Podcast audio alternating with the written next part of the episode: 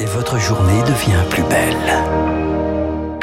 Merci d'écouter Radio Classique. Il est 9h passé d'une petite minute. Tout ce qu'il faut savoir pour débuter la journée avec Augustin Lefebvre. Quelle sanction pour le député d'extrême droite accusé de racisme dans l'hémicycle? Le bureau de l'Assemblée se réunit en urgence cet après-midi. Ce matin, le compte-rendu officiel de la séance a statué sur un qu'il retourne en Afrique au singulier lancé par Grégoire de Fournas à l'élu insoumis Carlos Martins Bilongo.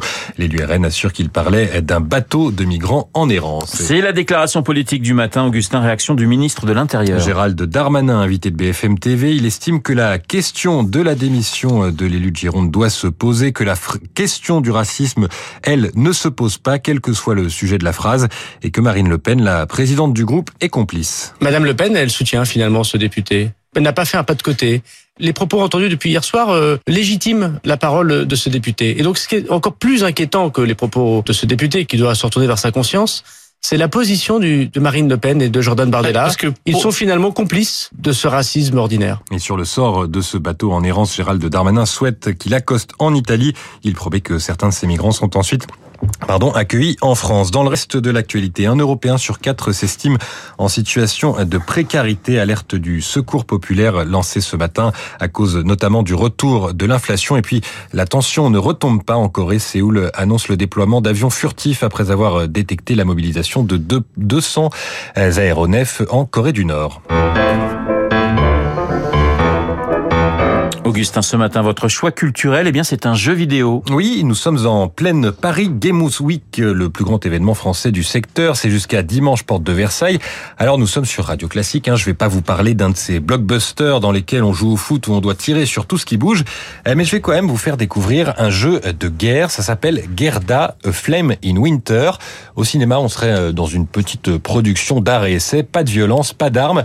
On incarne Gerda, donc une infirmière danoise qui doit faire face à l'arrivée des nazis dans son village. Il n'y eut que quelques personnes, des communistes et des étudiants pour se révolter contre les Allemands, raconte Gerda, avec un soutien limité de la population. Et effectivement, on incarne la vie quotidienne sous l'occupation. Faut-il collaborer pour sauver ce qu'on aime, tenter de résister, faire le dos rond en attendant que ça passe? Très concrètement, faut-il par exemple donner ses derniers médicaments à un nazi en espérant sa gratitude ou le laisser mourir? Une histoire inspirée de faits réels, très documentée, aux joueurs de faire des choix qui entraîneront des conséquences qu'il faudra assumer. Le choix, c'est la spécificité du jeu vidéo. On se retrouve embarqué émotionnellement dans la grande histoire.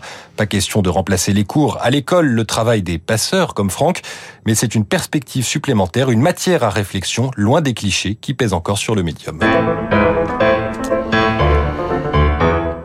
Retrouve euh, Sylvie Aubert à la Bourse de Paris. Sylvie d'Investir, le journal des finances. Bonjour, quelle tendance pour cette fin de semaine? Bonjour Augustin, bonjour à tous. Un petit rayon de soleil à la bourse, ça fait du bien. Plus 1%, 6305 points. Les futurs aussi à Wall Street indiquent une ouverture en hausse. Après, je le rappelle, quatre séances d'affilée dans le rouge. Les investisseurs ont fini par digérer les propos du président de la Réserve fédérale américaine.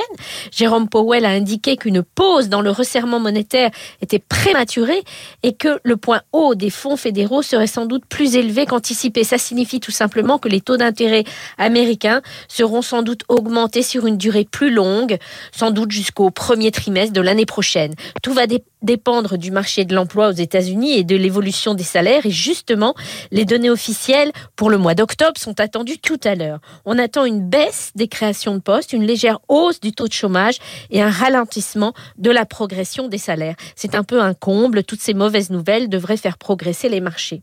Du côté des valeurs, on va suivre Société Générale qui vient d'annoncer des résultats supérieurs aux attentes au troisième trimestre. Le groupe vise une meilleure rentabilité pour l'ensemble de l'année 2022.